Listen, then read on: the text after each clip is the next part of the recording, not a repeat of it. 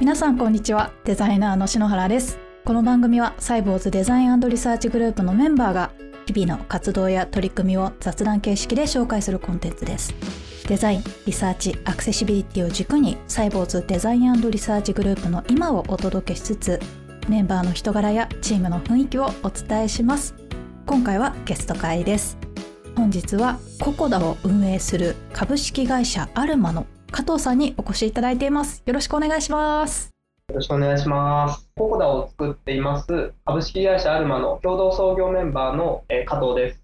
もともとエンジニアをしていてこうデザイナーを経て今はプロダクトマネジメント周りを主にやっております。よろしくお願いします。本日はよろしくお願いします。現在サイボーズデザインリサーチではですねココダギャラリーで仕事の裏話記事を連載しています記事化にあたりいつも加藤さんにはお世話になっておりまして本日ゲストとしてお越しいただきました。本当にありがとうございます。ありがとうございます。今回のテーマはですね地道渋い泥臭い現場のリアルを伝える理由です。先ほどもお話ししたココダギャラリーでサイボーズデザインリサーチは仕事の裏話記事を連載しているんですがその内容はかなり地道で渋くて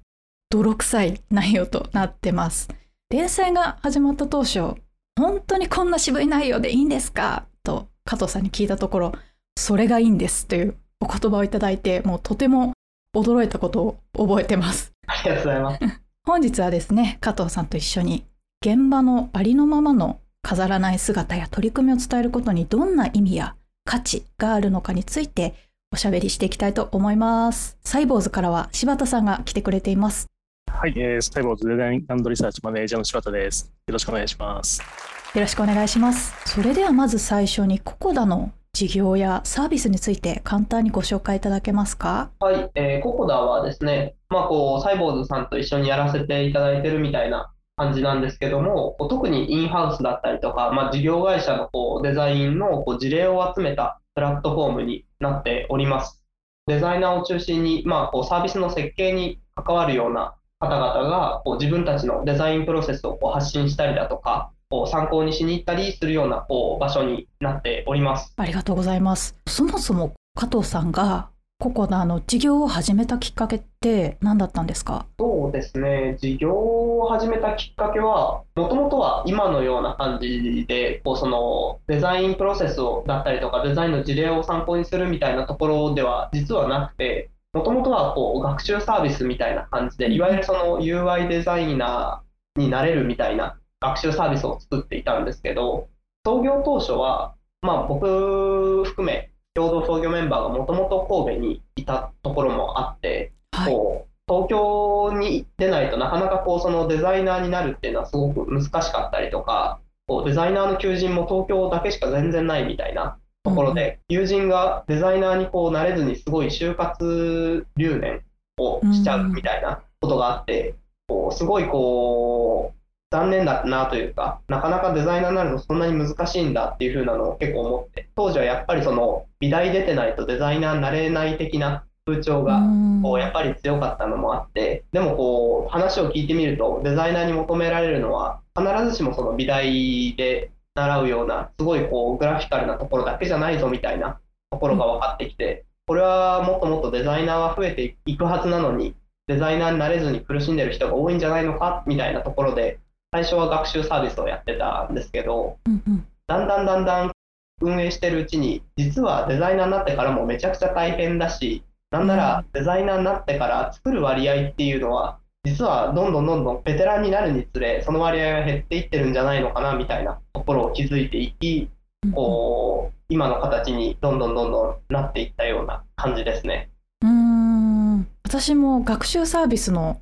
ココダさんっていうイメージがあってココダギャラリーのお話をいただいた時こういう取り組みもされているんだなって驚きがありました。作るっていう力をつけるだけじゃなくて、まあ、どういうデザイナーって仕事をしてるのかとかそういうところにフォーカスしているところがなんかすごくココダさんならではだなってあの感じていました。まさにそうで実際はやっぱりその作る手前の何を作るか決めるだったりとか、どう決めるみたいな部分ってすごく難しかったり、でもデザイナーにすごい負担もかかっちゃってたりとか、各社、こうなんかいろいろなやり方でいろんな試行錯誤があるところなのに、うんうんなぜかデザイナーっていうと、その作ることのイメージがめっちゃ先行しちゃって、あの単純にこう絵を描く人みたいな感じで見られてるのがすごくミスマッチな部分だなと思って、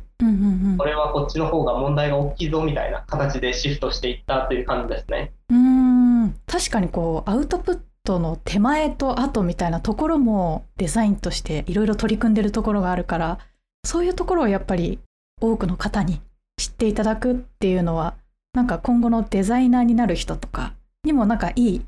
あの参考になったり影響を与えることがなんかできそうですよね。思いますね。あのここだギャラリー始めて結構 2B 向けの製品を手掛けている企業の記事が多いなっていう印象を受けたんですけど、はいなんか加藤さんの中でそれって何か狙いとかってあったりするんですか？あーそうですね。まあ、さっきの話とつながってくるんですけど、やっぱりこう、特に事業会社のこうデザイナーになる方々で、実際にこう仕事しておられる方々は、来る時間もそうですけど、それ以前の時間とかもすごく多かったりしてて、特にこう B 向けサービス、まあ、サイボーズさんしかり、こう同じく掲載させてもらってるマネホさんしかり、スマート HR さんしかり、なかなか B 向けサービスってこう日常で生活してて触ることがないから、知る機会も全然なかったりするじゃないですか。そうですね。なんでこう、なかなか知る機会がないけど、実はデザインにめちゃくちゃ注力していて、プロセスもアウトプットもすごいこう重視してる、チーム作りもすごく重視してるのになかなか知られてなないっていうのは、すごくもったいないことだなっていうふうに思ってまして、うんうんしかもこう、特に 2B 製品のデザイナーさん、すごくまあ接してきた中での主観なんですけど、すごい領域、サイボーズさんだったらチーム作りみたいなところの領域に対してすごく熱い思い持っておられたりだとか、地道なことに対して、すごくこうその自分では信念があってやってる方々もすごく多くて、こんなに素晴らしいことをやってるのに、フィーチャーされないのはなんか悔しいなみたいなところがうんうんうん時にもあってですね、ちょっとこう、ビーム系製品が多くなってるみたいなところはあるかもしれないです。なるほどそうだったんですね。確かにフューチャーされづらいというか我々 2B を作るデザイナーもどこをどう知っていただくとサイボーズのデザインについて知ってもらえるかってちょっとわからない部分があったりしたのでなんか加藤さんがこういうところがあのサイボーズらしさですよみたいな感じでこう逆に引き出してくれるっていうのがすごいあの一緒にここだギャラリーで記事を連載していてありがたいなといつも思っています。ありがたいです。あ柴田さんも 2B 向けの製品の開発に携わってると思うんですけれどその柴田さんがこう就職して働いてる時ってあの他社のこういったデザインの取り組みだったりリサーチの取り組みだったりってどんな感じでこう知っていった感じなんですか？情報交換とかがあったんですかね？そうですね。もう30年前ぐらいからやってますけど、昔はココダさんがなかったからどどんな感じでこいうや情報を基本的にわからないですよ。あなるほど、うん。あんまりそういう情報は出回らないみたいな。あのそうです。ネット上にはないのと、あとは本当に聞き,、聞きに行きましたね。うん、あうん。直に。あのソニーさんに行ったりとか、ええ富士通さんに NEC さん行って、お互いに情報交換をするっていうのが昔のやり方で、ううんん。それが今はね、こんな簡単にしていて、そうですよね。いいなって感じです。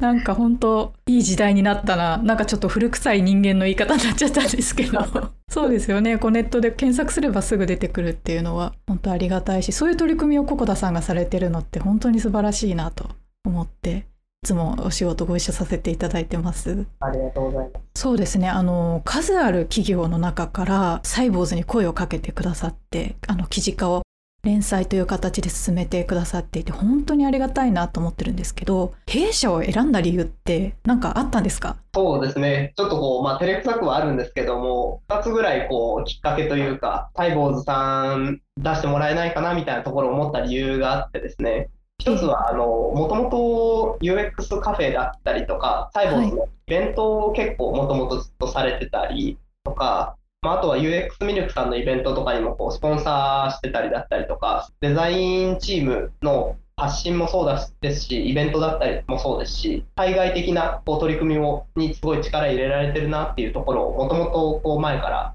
こう知っていたっていうところと、もう一つはこうデザインリサーチのこうメンバーの方のカズマさんっていう方がいるじゃないですか。カズマさんにこう、まあ、前にインタビューとかをさせてもらったりしてる中ですごいサイボーズの取り組みというかこうチームの中の活動をめちゃくちゃ楽しそうだなっていうのをこうカズマさんからこう話してて聞いたところもあって全然僕はこうサイボーズの製品だったりとかをこれまでこうしっかり使ったみたいなことがあんまりなかったんですけどもしかしてすごいデザインに力を入れてるすごいところなんじゃないかなみたいなところを思って声をかけてみたらやっぱりすごかったっていうところでしたね。わありがたいですね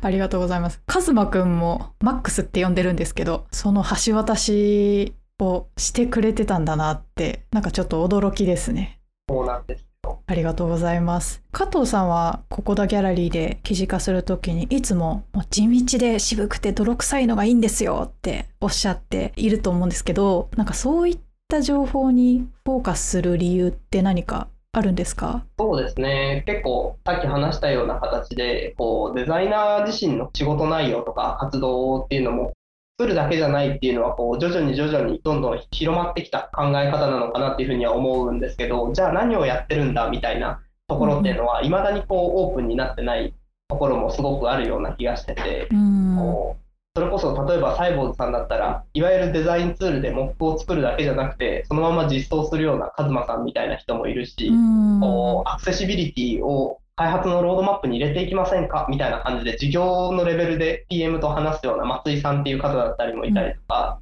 それこそもうチームのそもそものこうオンボーディングを整えようみたいな形でこう今来ていただいている柴田さんだったりとか本当に多岐にわたる活動を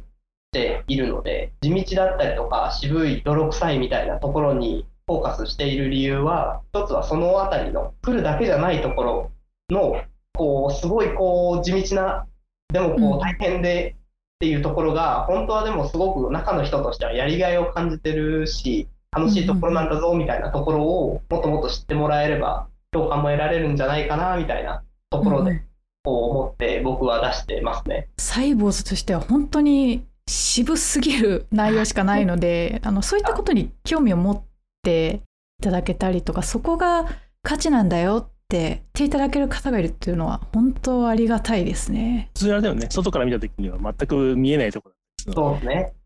そうですねそれこそ製品の UI だけ見て判断される方も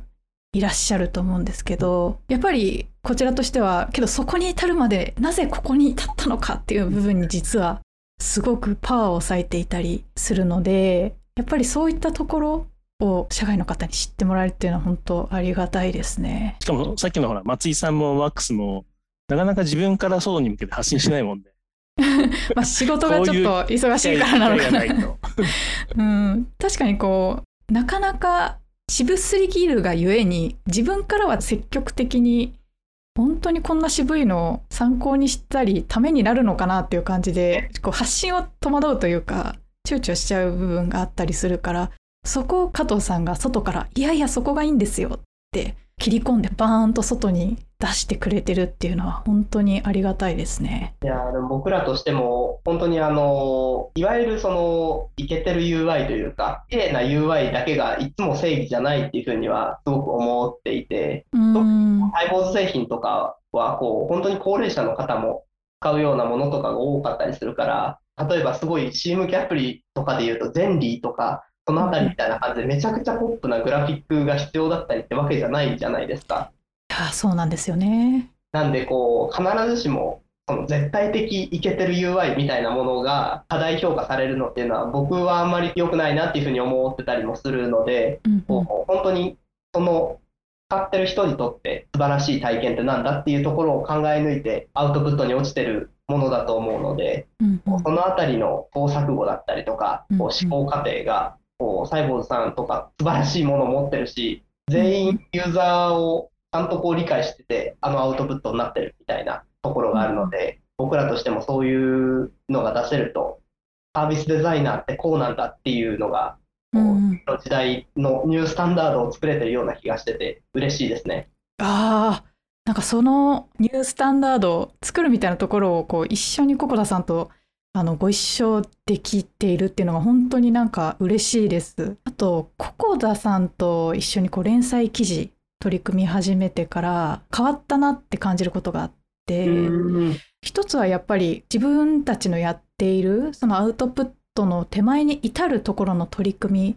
みって価値があるんだなみたいな。逆に外の人って意外と知りたいと思ってくれてるんだなっていうことにデザインリサーチのメンバー全員が気づけたっていうのが一個大きい収穫というか気づきとしてあったなと思っていて。もちろん社外に対していろんな取り組みを知っていただくっていうことも大事なんですけど社内としてうんそういうことを価値があるよっていうことを認識できたっていうのは本当にあの良かったなと思ってます。柴田さんはどうですか？ここだギャラリーで連載始めてから変わった感じがするみたいなのって何か感じられたこととかってあります？松井さんとかマックスみたいな渋い人にフォーカスが当たるのはいいです。